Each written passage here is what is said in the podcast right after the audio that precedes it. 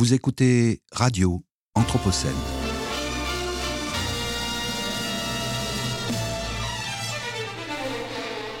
Une programmation de Radio Anthropocène avec Radio Bellevue Web et l'École urbaine de Lyon.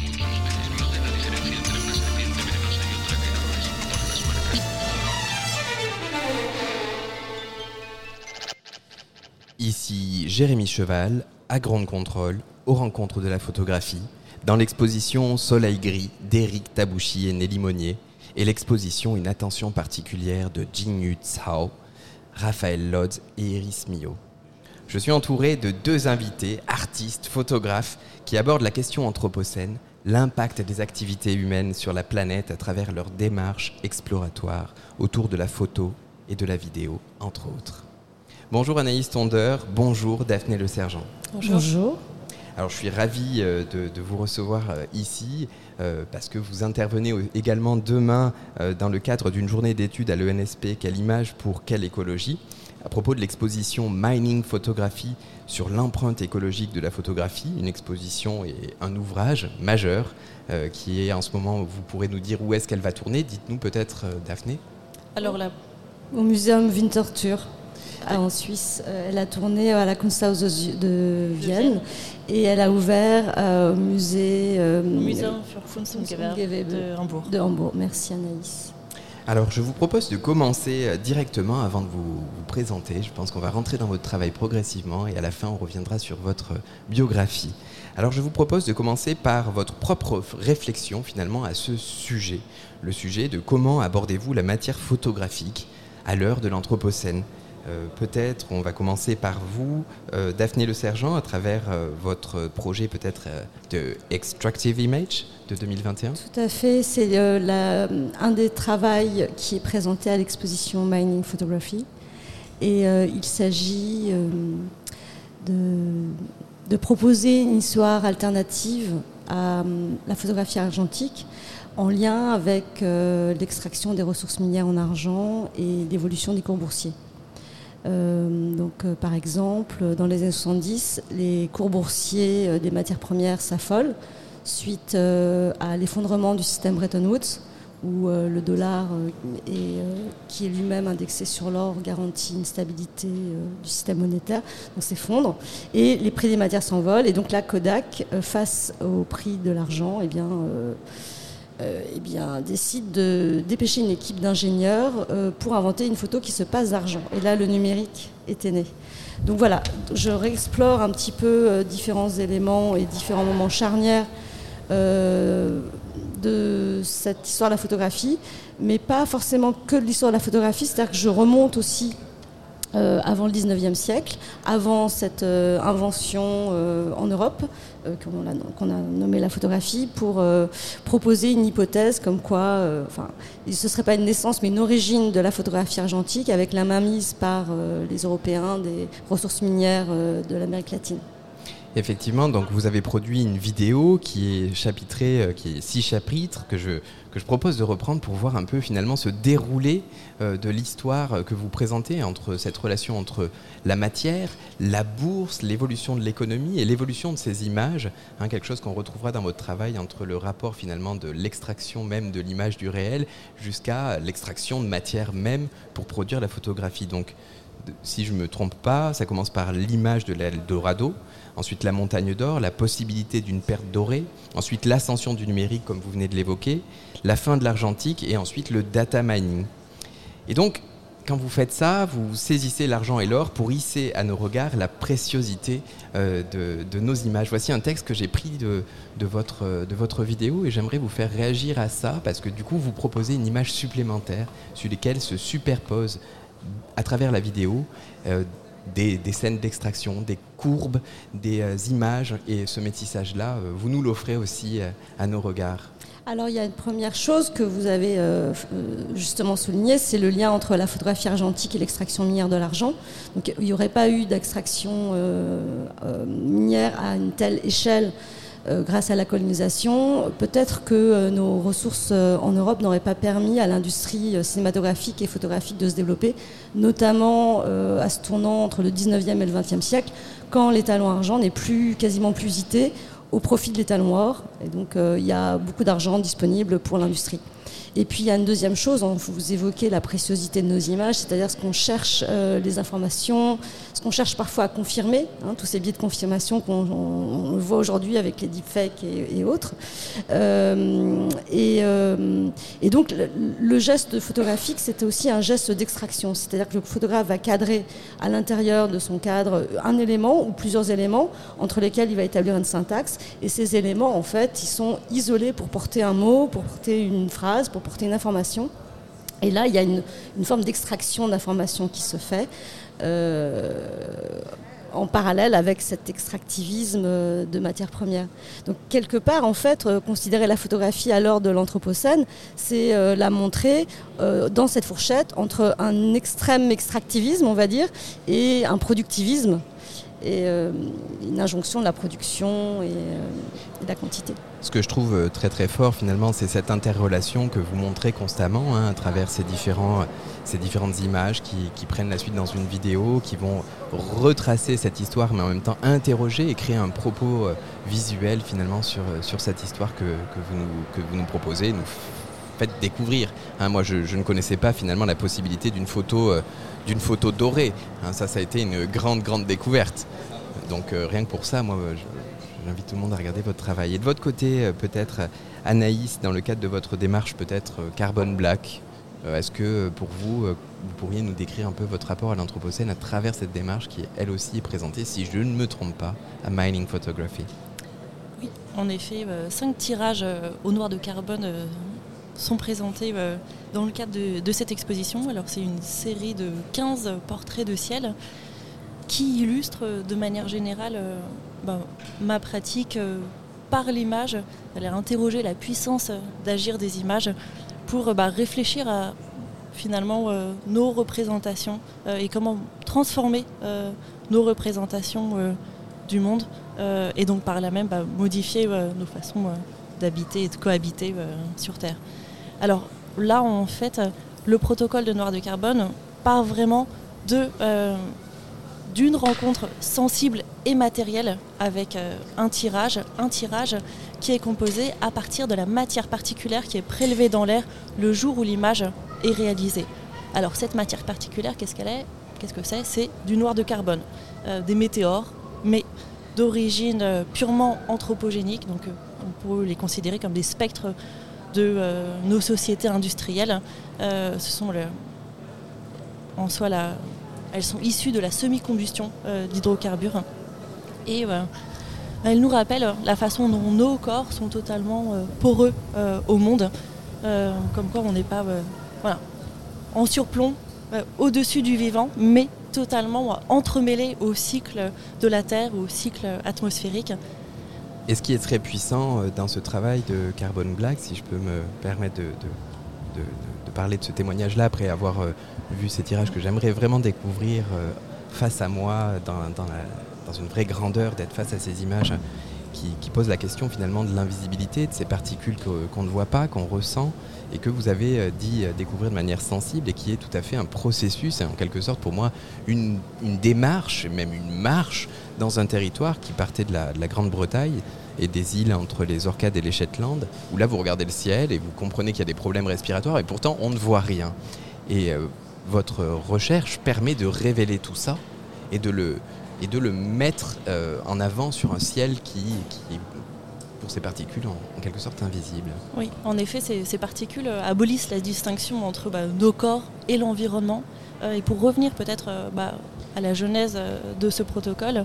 J'ai été en, résidence euh, au centre de recherche de la Commission européenne euh, à ISPRA et j'ai eu la chance de collaborer avec deux physiciens de l'atmosphère, Rita Dingen et Jean-Philippe Puteau, qui analysaient les fluides polluants dans l'atmosphère. Ils s'intéressaient justement à ces particules de noir de carbone qui ne connaissent aucune frontière géographique. Donc on en retrouve par exemple à la surface de l'Arctique, hein, où bon, on peut imaginer les problèmes auxquels ça participe. Elles se déposent, créant un film noir à la surface de la glace, euh, film noir qui va attirer les rayons du soleil, qui va réchauffer la glace et indirectement participer à la hausse du niveau des mers. Mais ces particules de l'échelle du micron ne connaissent aussi aucune frontière entre l'intérieur et l'extérieur de nos corps.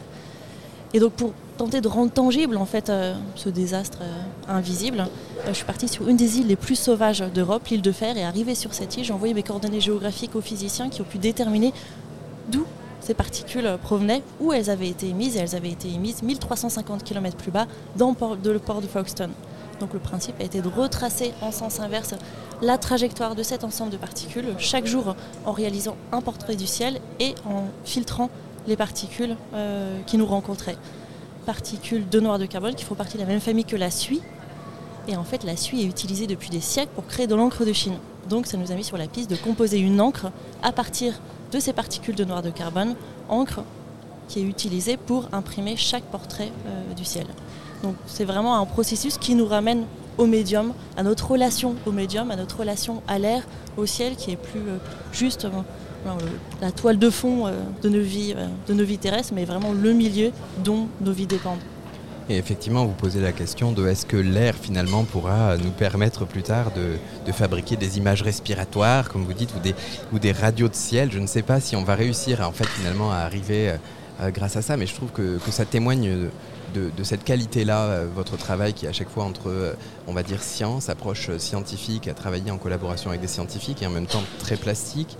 Et la question que, que je souhaiterais vous poser un peu en plus, c'est à savoir la quantité de matière que vous rajoutez sur ces ciels. Est-ce que finalement vous rajoutez euh, sur cette euh, photo, euh, ou comme on disait, cette radio du ciel, est-ce que vous rajoutez du sombre pour finalement nous rendre encore plus sensibles à ces, particules-là Ou est-ce que vous laissez finalement le ciel comme le soleil gris de l'exposition qui est juste derrière nous et qui finalement ne montre pas ces particules et cette qualité du ciel? Alors il y a vraiment une corrélation entre les niveaux de gris à l'image et le niveau de noir de carbone dans l'air le jour où l'image a été réalisée. Et donc on peut voir au début de la série le premier portrait de ciel qui a été réalisé sur l'île de Fer où euh, le volume de noir de carbone par mètre cube d'air était à 2 euh, microgrammes.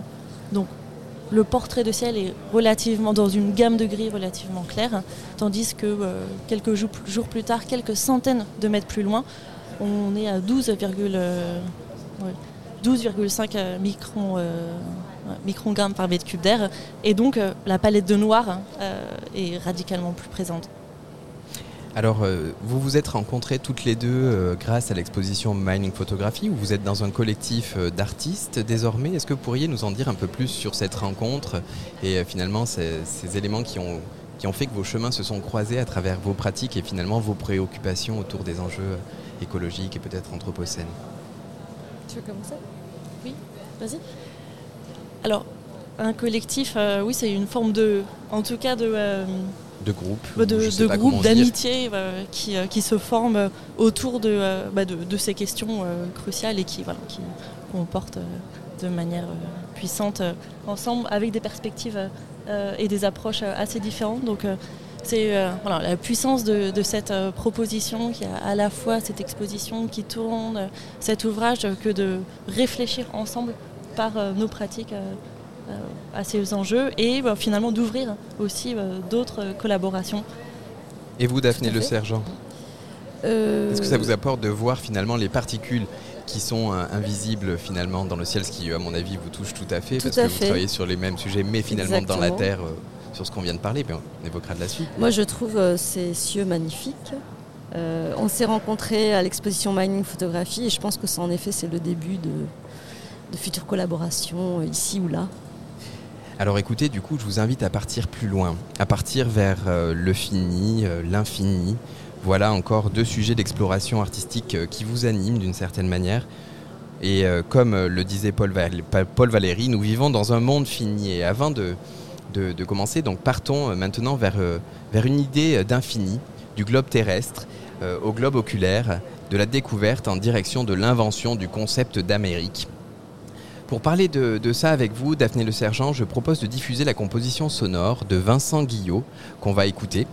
Un, morceau et une œuvre passionnante où une chanteuse reprend en tamoul euh, d'Inde du Sud, un air amérindien de Guyane et du Suriname. Avant de commencer cette musique dans quelques instants, euh, j'aimerais juste vous proposer quelques traductions que, que j'ai pris le temps de, de noter pour, euh, pour le retransmettre parce que je pense que, que le vous parlez le tamoul, Jérémy? Je pense que le texte, non, bien sûr, par chance, dans votre vidéo, vous avez euh, fait des sous-titres en français et en anglais, et ça aide, par chance. Donc, voici euh, les quelques textes. Le monde est une sphère, il n'y a ni début ni fin. Les Indes sont sur le chemin de l'Ouest. Tu me dis, l'œil est l'axe du monde. Au midi, une terre inconnue. Au couchant, une terre inconnue. Quand la terre est apparue, quand tu posas ton pied sur la terre ferme, tu vis beaucoup d'arbres différents du tien, si étranges par leur diversité, que c'était bien la plus merveilleuse image du monde, semblable à celle du paradis. Mais tu n'étais pas aux Indes, tu vivais dans une image, tu voyageais au fond de ton œil. Je vous ferai revenir là-dessus juste après. On écoute la musique, euh, la composition sonore de Vincent Guyet.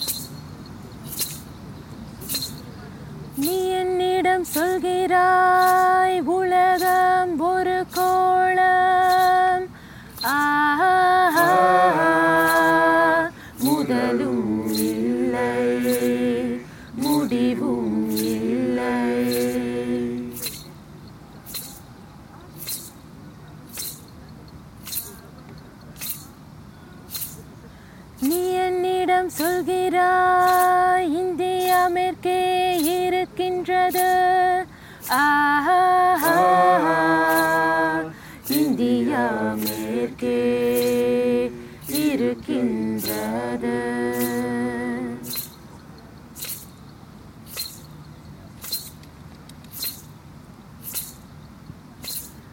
நீ என்னிடம் சொல்கிறாய் கண்டான் பூமியின் அச்சு. ஆஹா கண்டான் அச்சு.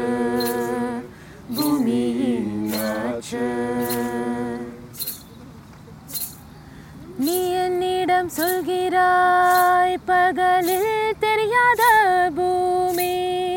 ஆஹா சூரியாஸ்தமனத்தில் தெரியாத பூமி. நீ என்னிடம் சொல்கிறாய் இந்தியா மேற்கே இருக்கின்றது. ஆஹா. பார்வையின் திசையில் பார்வையின் திசையில் பூமி தோன்றிய போது நீ உனது காலை Alors on arrive sur la partie euh, non traduite euh, de, de- de la composition sonore qui dure euh, 13 minutes et qui accompagne une vidéo, hein, une vidéo qui, euh, hop là, une vidéo qui est sur euh, votre euh, projet. Est-ce que vous pourriez nous parler un tout petit peu de cette composition sonore avant de nous parler de votre projet? Tout à fait. Euh, alors c'est un- une composition. euh, euh, en fait, le projet s'est déroulé sur deux ans. Donc, en fait, Christophe Colomb, quand il va au, quand il arrive aux Amériques, est persuadé d'être en Inde parce que à cette époque-là, on cherche une route alternative pour arriver aux Indes, étant donné que les Ottomans euh, bloquent euh, par les terres, donc on cherche à y arriver par les mers. Sauf qu'en passant par l'Afrique du Sud, c'est très périlleux. Et euh, puisqu'à cette époque-là, on a une théorie comme quoi la Terre est ronde, euh, il y a des idées qui circulent comme quoi on pourrait aller aux Indes en passant par l'ouest au lieu d'aller vers l'est. Et c'est justement euh, l'objet de l'expédition de ces navigateurs espagnols. Et donc, en fait, quelque part, du coup, l'idée d'Amérique est une invention parce que les équipiers et colons lui-même pensent qu'il se trouve en Inde et c'est pour ça qu'ils appellent euh, les habitants des Indes les Indiens. Et euh, c'est pour ça que j'ai proposé à Vincent Guillot de travailler sur ce- cette idée de morceau, c'est-à-dire euh, en reprenant une structure de chants amérindiens Kaligna, euh, qui sont une communauté qui vit entre la Guyane et le Suriname. Euh, c'est cette structure, c'est un chant funéraire que nous avons repris en fait, et euh, des paroles euh, interprétées par Uma Rao, qui est une chanteuse euh, d'origine indienne et qui parle très bien le tamoul. Et donc en fait, j'ai écrit une poésie qui a été traduite par Uma et qui a été euh, mis en musique par Vincent. Et en fait, on, a l'impression que c'est un enregistrement ethnographique, mais on enregistre au parc de la Villette à Paris. Euh, mais Vincent a voulu avoir vraiment quelque chose de très euh, naturel, donc il y a, y a- y a- un grain comme ça de, l'extérieur. Ça marche tout à fait parce qu'effectivement vous nous avez tout à fait tran- transporté dans, ce lieu et on ne on sait plus où on est. Et effectivement, j'aimerais que vous parliez un tout petit peu de ce, poème et finalement qui parle de votre projet de, vidéo et de photographie, Voyage dans nos Indes intérieures. Ce qui n'est pas inintéressant de se dire qu'en fait, on ils allaient dans la, conquête d'un monde en se disant que ça va continuer, qu'ils vont retrouver euh, finalement de l'autre côté euh, les Indes et ils se rendent compte du globe et on va rentrer dans cette vision d'un monde qui va être fini, qui va être finalement celui du globe, celui qui, qui nous tient aujourd'hui. Et vous faites ce parallèle avec Tu voyageais au fond de ton œil. Et euh, ce mélange entre cette vision du globe terrestre et cette finalement euh, rencontre avec euh, le globe oculaire est pour moi une, une, belle, euh, une belle gymnastique poétique. Est-ce que vous pourriez nous parler de ça? Est-ce qu'on le retrouve dans votre travail et dans vos photos, je crois? Euh, oui, exactement. Euh, alors, c'est un vaste sujet. Je vais essayer d'être la plus concise possible. En fait, ce voyage, il est dans les Indes, vers les Indes, mais il est aussi tourné vers les Indes intérieures, puisqu'aujourd'hui, évidemment, tout a été découvert, exploré, etc. Et je l'ai proposé comme un voyage qui soit des couches périphériques du moi, euh, aux couches beaucoup plus internes et euh, profondes du moi. Comme si en fait le voyage était immobile et que puisque tout le monde, on partage une société, euh, un mode de vie plus ou moins globalisé, on a des smartphones, on sait ce que c'est, on a vécu dans une mégalopole où on, on connaît une, les mégalopoles, Internet, etc.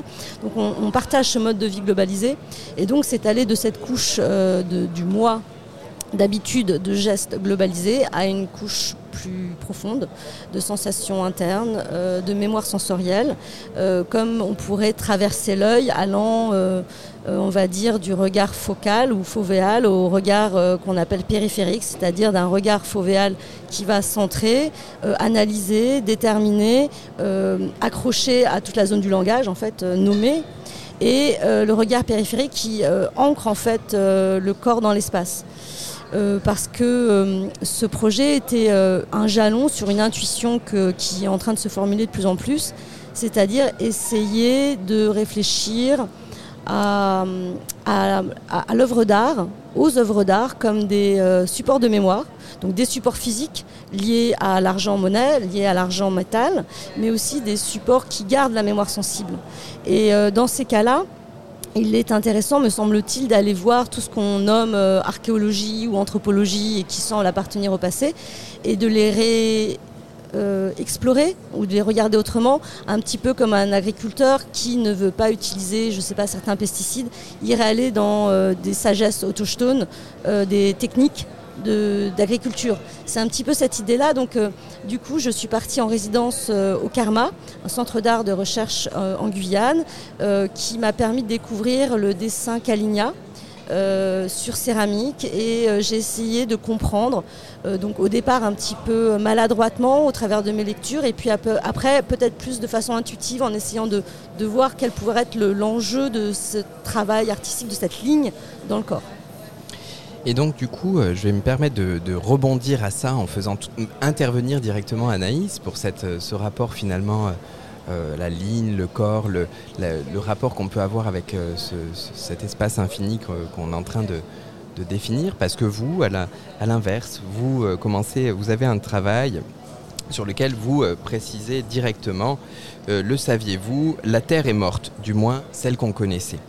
Alors, pour parler de, ce projet hein, qui, euh, qui, est ici, je vais d'abord faire passer, euh, comme pour vous, euh, Daphné, un son que vous nous avez proposé à l'écoute et qui est support de, vos créations. Et c'est une création de Floriane Pochon, Floriane Pochon qui est la directrice de Faune Radio, hein, qui, a travaillé déjà ici avec nous, Radio Anthropocène. Alors on écoute sa composition.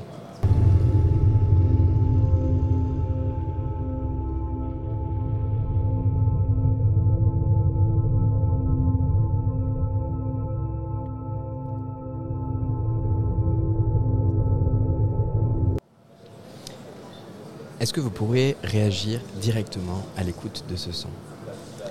Anaïs Tonder. Alors, c'est cette composition est née d'enregistrements que euh, Floriane Pochon euh, en partie capté à l'intérieur euh, d'une mine, la mine d'argent euh, des Rois Francs, qui se trouve à Mel, euh, dans la région de, Poitiers. Euh, mine euh, où euh, ben, j'ai déployé avec euh, Floriane Pochon et André Schroeders euh, finalement euh, une sorte de, geste de deuil euh, à l'intérieur de euh, cette mine qui est une des plus anciennes mines d'argent au monde, exploitée à l'époque carolingienne par un principe d'abattage au feu. Donc c'était les arbres, les êtres à la surface qui étaient bah, amenés dans les entrailles de la terre et on plaçait les mineurs plaçaient des bûchers contre les parois de la roche et le feu venait bah, fragiliser la roche, rendant plus, accessible bah, l'accès à la galène, au plomb et euh, aux pépites d'argent. Et donc en fait, finalement, cette descente dans les profondeurs géologiques euh, a mené à euh, la création d'un tirage, d'un tirage au papier salé composé à partir euh, des particules d'argent que j'ai euh, collectées au point le plus profond de la mine et de sel issus de larmes humaines. Euh, donc ça, c'est un, un projet que je développe depuis euh, 2015 avec euh, une anthropologue, Marine Legrand, sur la place de, nos fluides, de nos fluides corporels euh, et euh, le lien de, ces fluides euh, comme une façon en fait, de réinsérer nos corps euh, bah, au sein des milieux. Euh, et donc, euh, il y a eu un premier geste autour du lit maternel, un second geste autour euh, du sang menstruel, et le troisième geste était un geste collectif euh, qu'on a développé euh, par le biais euh, d'ateliers. On a proposé à des participants, euh, par finalement un travail d'écriture, d'accueillir euh, nos désespoirs face aux désastres euh, et aux crises sociétales, euh, écologiques, l'érosion de la biodiversité, tous ces sujets au cœur de l'Anthropocène. Et dans cette idée d'accueillir le désespoir pour transformer ce désespoir en puissance d'agir. Et donc, en parallèle de ce travail finalement d'expression par, par le mot, j'ai collecté ces larmes et euh, de ces larmes, j'ai pu extraire le sel pour euh, produire ce tirage euh, au papier salé. Et donc là, d'une certaine manière, c'est essayer de mettre en acte euh, une autre façon euh, aussi bah, bah, de, photographier euh, qui pourrait se résumer euh, tout simplement à mettre en contact des éléments euh, pour qu'une trace, euh, qu'une écriture autre se forme. Euh, donc aller au-delà d'une forme d'extractivisme, mais essayer de capter ce qui se trouve à la surface des choses euh, sur la peau du monde. Et effectivement, du coup, vous mettez ce, corps à l'épreuve, et, enfin, vous le faites participer hein, dans, un, dans un processus de rituel qui va aller jusqu'à l'image, jusqu'à l'image et sa production, et finalement à son rendu. Et euh, ce rituel-là, hein, il est effectivement accompagné de cette composition sonore et de ce, et ce mélange finalement de, de personnes qui sont toujours autour de vous pour, euh, pour faire ces productions. Pourquoi euh, entendez-vous euh, finalement cette production photographique à travers, un- je ne sais plus si, je crois que c'est un triptyque euh, d'images que vous proposez, et ce triptyque d'images, est-ce que vous pourriez nous dire la force de proposition de, ce, de cette image qui est finalement une image en quelque sorte d'une veillée mortuaire, comme vous le dites, mais qu'est-ce que c'est que, qu'est-ce, qu'est-ce que ça pourrait être de plus pour vous? Qu'est-ce que ça représente? Finalement, ça devient une sorte de, de geste euh, plus que spéculatif, en fait, une, forme de, de geste euh, incarné qui euh, bah, invite à euh, penser l'émergence d'une image autrement que par le biais bah, d'un appareil photo, que d'éléments qui ont été prélevés quelque part, mais vraiment cette idée de mettre en contact des éléments pour que une écriture peut-être de, de la Terre, qu'une écriture des éléments vienne se déposer euh, sur une surface. Donc c'est vraiment passer de changer en fait finalement ce, principe bah, d'extraction pour aller observer ce qui peut et ce qui peut être capté, euh, collecté euh, à la surface. Donc ça, c'est le projet Morning the, Infinite. Hein, qui, est, qui est une plongée dans les profondeurs géologiques des mines d'argent et où on va retrouver la photographie qui devient. Alors là, permettez-moi, je vais essayer un, un- un tour de passe-passe, de, en quelque sorte, de, de- de fabriquer un linceul de euh, la situation de, la planète en, en partant dans les profondeurs. Et je trouve ça assez touchant, euh, finalement, de- d'essayer de travailler sur la proposition photographique comme finalement une trace du réel. Et je vous laisse, je Oui. vous écoute. Et en même temps, finalement, dans, dans ce geste de, de- de deuil, il y a aussi l'idée bah, d'accepter en fait euh, bah, les disparitions d'un monde et après bah, comment rebondir, comment transformer en fait euh, cette fin, cette fin d'un monde, cette, euh, ce désespoir, ce désarroi en quelque chose qui, va, qui va amener à un geste, à une action, à cette puissance d'agir. Donc cette photographie, ce- cette proposition photographique est vraiment développée euh, avec cette intention-là. Et du coup, euh, de votre côté, euh, Daphné le, sergent, est-ce que vous pourriez nous dire qu'est-ce que ça vous évoque? Parce que finalement, on est en train de parler de oula, je m'entends en écho. vous êtes en direct de Radio Anthropocène. Nous sommes à Grande Contrôle, une halle de la SNCF qui fait tout pour que nous entendions notre écho à l'antenne et c'est délicieux. Alors, juste pour revenir sur là où on en était, c'était de, de vous demander, euh, Daphné, parce qu'on était en train de parler finalement de l'émergence d'une image euh, du réel, et qu'est-ce que cette émergence et qu'est-ce que nous on fait finalement dans ce réel. Et ça, ça rejoint euh, vos interrogations, peut-être Daphné, sur la question de, sur la question de la mémoire et qu'est-ce que qu'est-ce qu'on doit garder en mémoire du réel si finalement. ben, pour moi, la mémoire du réel sera vraiment ce que je me rappelle des lieux que j'ai visités avec une, une, une certaine tiédeur, une image qui est en train de s'effacer, mais en même temps avec tout qui pourrait revenir avec un son, une odeur, un goût ou quelque chose qui d'un seul coup réévoquerait ce, réel. Et, et je me dis bah, finalement qu'il soit distordu, qu'il soit changé, etc. On est vraiment dans cette quête-là.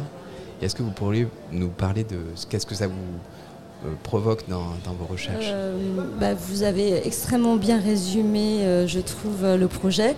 Moi, je trouve que c'est important, en effet, d'avoir une approche sensible de l'image et euh, de considérer cette image comme une trace mnémonique. Et, euh,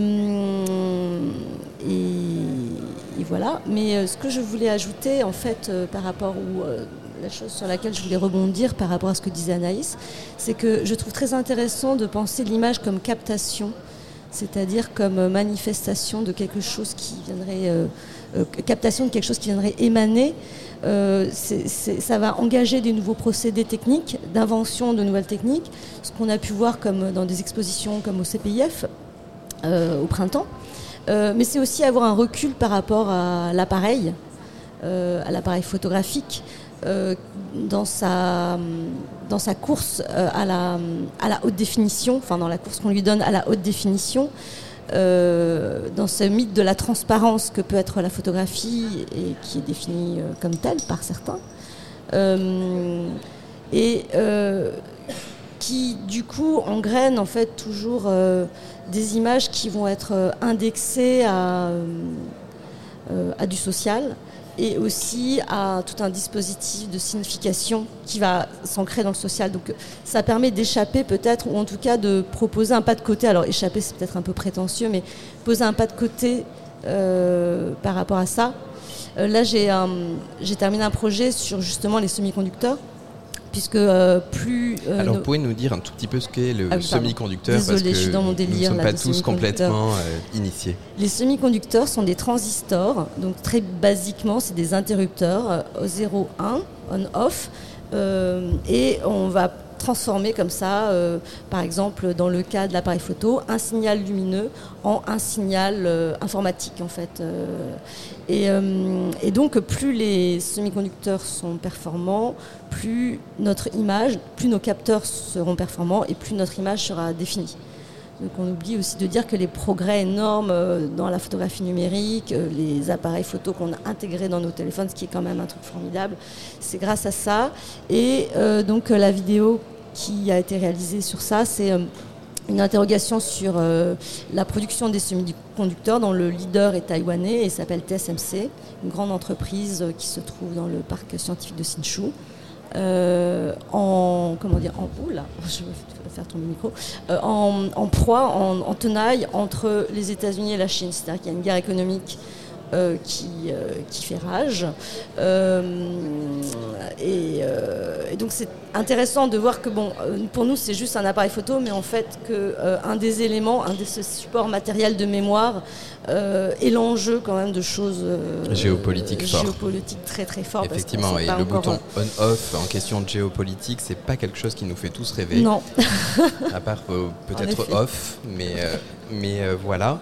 En tout cas, c'est intéressant. Enfin, en tout cas, c'est une vraie question euh, sur la, question de la mémoire, parce qu'on parle de questions euh, lors de l'Anthropocène de sous-optimalité, de frugalité, finalement de, combien de données doit-on euh, produire. Et en fait, à force d'extraire, malgré tout, on continue de, produire et nous, continuons d'extraire et on se retrouve face à tout ça de manière assez, euh, assez puissante. Il y a une injonction euh, au développement, euh, à la croissance calculée par PIB.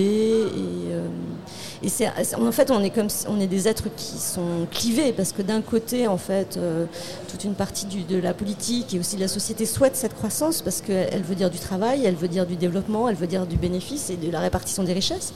Mais de l'autre côté, en fait, on voit bien que bah, ça ne marche pas, on va dans le mur avec une prévision par Patrice Kreisman qui euh, pense qu'on sera, euh, je ne sais pas combien de milliards en 2050, peut-être 9,7 milliards en 2050, avec un accroissement de la population euh, euh, Telle que euh, la- moyenne, l'habitabilité euh, voilà, est en- dans, les, est en question. dans ce qu'on appelle les Suds, euh, on ne va pas y arriver.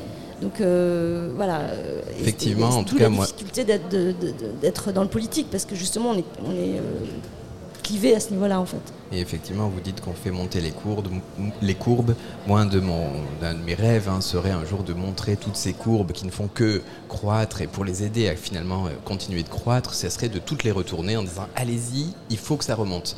Et là, à partir de ce moment-là, peut-être que l'esprit humain arrivera à remonter les courbes si on renverse seulement les axes. Si seulement, si seulement. Si seulement. Euh, là, du coup, je travaille sur un dernier projet sur euh, l'intelligence artificielle et l'image photoréaliste. Et justement, je vais travailler avec des courbes graphiques de pic boursier. Donc, euh, Alors je vous je vais invite prendre votre conseil. et je vous invite à essayer. Et de votre côté, pour euh, cette mémoire euh, du réel, euh, j'aimerais vous parler, euh, euh, Anaïs Tonder, de votre projet euh, Tchernobyl Herb- Herbarium que, que vous avez lancé depuis euh, 2011, qui euh, est finalement composé de, de rayogrammes et euh, qui va présenter un, herba- un herbarium radioactif dans la zone d'exclusion en Ukraine euh, que vous faites avec le biogénéticien Martin Hajduch ou Hajduc. Hajdour. Hajdour, super, sur euh, les conséquences de la radioactivité. Et j'aimerais vous entendre un peu, euh, en tant que photographe, sur finalement ce- cette mémoire-là que vous êtes en train de produire sur des éléments qui sont en train peut-être de muter ou qui font muter encore une fois votre, votre photo. Voilà deux questions que je me pose. Est-ce que euh, vous observez des mutations vous-même ou est-ce que vos photos elles-mêmes sont perturbées par cette radioactivité? Alors, pour sûr, alors, à nouveau, finalement, je retourne vers un principe d'empreinte. Euh, donc euh, là, je fais appel euh, au processus du rayogramme. hein. Et donc, chaque année, en fait, le biogénéticien m'envoie une plante qu'il a étudiée dans la zone d'exclusion. Et je viens déposer le corps de cette plante sur une feuille photosensible. Et donc, finalement, on retourne au principe du rayogramme, donc de l'exposition à la lumière de euh, la surface photosensible et de la plante. Mais là, la particularité, c'est que c'est la radioactivité qui est contenue à l'intérieur de la plante qui participe à l'émergence de l'image. Donc le strontium 90 et le césium 137 participent euh, bah, à l'exposition de l'image. euh, et c'est particulièrement perceptible sur certaines images avec euh, comme une sorte de, de bruit de fond. dans- Ah oui, donc ça, ça, fond, provient de sur ces images, ça provient de la radioactivité sur le reste de césium. à l'intérieur de la plante. D'accord. Et donc en fait, euh, finalement, ce qui est assez euh, puissant, c'est que euh, ce projet-là donc grandit d'un rayogramme par année passé depuis l'explosion. Et j'ai l'impression de grandir aussi avec ces plantes, d'apprendre de ces plantes qui bah, évoluent et elles s'adaptent bien plus rapidement que les humains. En fait, en cinq générations, ce sont les protéines, donc les cellules mères, qui ont muté pour permettre bah, à la plante de de résister à ce haut niveau de radioactivité. Et en même temps, pas non plus, euh, va pas non plus tomber dans un, fol espoir euh, quand on pense à ce qui se passe quelques euh, kilomètres plus loin dans la forêt rouge, où en fait les micro-organismes responsables de, bah, de la putréfaction, de la décomposition de la matière organique ont été annihilés par l'explosion. Et donc, il y a certains troncs au sol qui étaient au sol déjà avant l'explosion et qui sont encore dans un état de, de suspension. Donc c'est comme si cet, euh, cet accident avait euh, bloqué la possibilité même euh, de la mort et, d'un retour bah, au sol, et donc finalement bah, interrompu le cycle du vivant. Et c'est terrible hein, en voyant ce titre, enfin cette phrase où vous parlez de traces matérielles d'un désastre invisible. Ça me rappelle tout ce qui s'est passé, qui s'est ensuite aussi à Fukushima et toute cette suite-là, dans le livre de Michael Ferrier qui va parler dans Récit d'un désastre finalement, que après le, tremblement de terre, qui est la violence qui tremble, le tsunami où on se fait submerger, la plus pire violence, c'est finalement le danger invisible de la radioactivité et, du problème de, la centrale de Fukushima. Et effectivement, euh, on retrouve tout à fait ces enjeux-là et sur la question anthropocène, on, re- on repart finalement sur cette qualité des sols et de, de ce vivant euh, en espérant que ça soit possible. Donc j'espérais que vous allez nous dire le contraire sur Tchernobyl en me disant mais non, c'est bon, ça marche. Effectivement, euh, je, crois qu'on est dans une situation relativement complexe. Oui, justement, ce projet, en fait, chaque radiogramme est accompagné par un, fragment de texte euh, écrit par euh, le philosophe Michael Marder, qui parle en fait de la zone d'exclusion comme une sorte de, de zone laboratoire qui pourrait correspondre à ce à quoi la Terre, voilà, ce vers quoi la Terre peut se diriger si on continue dans cette direction. Alors si vous voulez en savoir plus, en tout cas sur ce projet, vous pouvez voir euh, Fragment d'une conscience dans un livre sur euh, le travail avec Michael Marders et Anne- Anaïs Tonder, où il y a les fragments d'une conscience en éclat aux éditions euh, Fondation Manscape. Tout est bon. Oui, ou aux éditions euh, Mimesis qui ont sorti une nouvelle version Ah oui. du livre avec les 35 euh, euh, derniers ouais, les 35 rayogrammes, sachant qu'il y a deux nouveaux rayogrammes qui ont été produits depuis. Alors écoutez, il nous reste une minute. En une minute, j'imagine que vous avez un mot à nous dire, peut-être toutes les deux, sur euh, votre espoir, peut-être, Ouh là là. la photographie de demain. espoir- ah, oui, euh, espoir, euh, oui, c'est difficile de parler d'espoir aujourd'hui, mais oui, oui, il faut, il faut, il faut garder ce, ce terme-là en cap. C'est toujours mon objectif. Oui, Après avoir parlé fait. de- de- d'Anthropocène fait, pendant ouais. plus de 40 minutes, généralement on parle d'espoir parce que effectivement vos travaux euh, permettent d'avoir un, un espoir et permettent d'explorer euh, le monde d'une autre manière, essayer de voir autrement et essayer de décaler le regard. Mais euh, justement, je suis en train de préparer un nouveau projet qui s'appelle Là où l'espoir bourgeonne encore. Ah génial Bourgeonne encore. Génial. Je n'étais pas au courant, je n'étais pas au courant, mais génial. Et Génial. euh, donc c'est une recherche sur la propagation d'une émotion de la joie. Alors écoutez, Anaïs Tonder, on peut voir votre travail en ce moment au musée de la Poste à Paris, un pli au bord du monde. Vous êtes euh, photographe artiste, vous avez travaillé sur la pensée écologique, vous travaillez sur les enjeux d'interdisciplinarité et euh, vous travaillez généralement, on va dire, sur des laboratoires de- d'attention. Votre objet de travail, c'est souvent enquête, fiction, marche, photo, alchimie. Voilà un peu euh, vos traits de biographie. Merci beaucoup pour cet entretien. Merci. Et vous, Daphné Le Sergent, euh, vous parlez, euh, vous, vous, vous- oh, êtes, euh, vous êtes une artiste qui fait de la vidéo, de la photographie et du dessin. On n'a pas eu le temps de parler de dessin, mais un tout petit peu à travers votre, votre travail. Je voyage dans nos Indes intérieures et votre, votre travail là-bas. Vous êtes maître de conférence à Paris 8. Vous faites résonner la division intérieure. Je dirais que, que vous nous montrez à, travers différents filtres, calques, superpositions, multicouches, peu importe le mot euh, qui convient, ces mémoires qui en fait sont euh, pour nous transposables dans l'esprit et, euh, dans, le, dans le monde vi- visuel. Vous passez du geste au regard, vous vous interrogez sur les trajectoires et vous travaillez sur les sillons dans la matière. Et là, c'est plus ce que vous dites, c'est moins la partie multicouche qui est la mienne et que, que je vous laisse. Donc vous avez une exposition euh, qui va être bientôt ouverte. J'ai lu le titre DAO, mémoire artificielle et intelligence collective. Je ne me trompe pas, est-ce que pour y... Tout à fait à la capsule dans le cadre de la Biennale Nemo avec Shu Yin Chen. Et c'est quand ça? Euh, c'est bientôt. C'est à part... vernissage 19 octobre. le 19 octobre, donc notez tous dans vos agendas. Est-ce que vous avez une exposition à nous conseiller euh, de votre côté pour aller voir votre travail, Daphné? Euh, Anaïs. Non, je viens de dire, euh, je sais oui, c'est un problème de regard dans, le, dans les studios. Je regardais Anaïs. Alors je vais exposer euh, à Bordeaux euh, une partie du projet Noir de Carbone aussi, un peu plus proche que Winterthur. Et puis euh, j'expose au Muséum d'histoire naturelle de Neuchâtel euh, un- tout un travail autour euh, du souffle. Eh bien, merci beaucoup à vous deux. Merci beaucoup pour à la radio temps. Anthropocène et merci à vous Jérémy pour ce formidable entretien.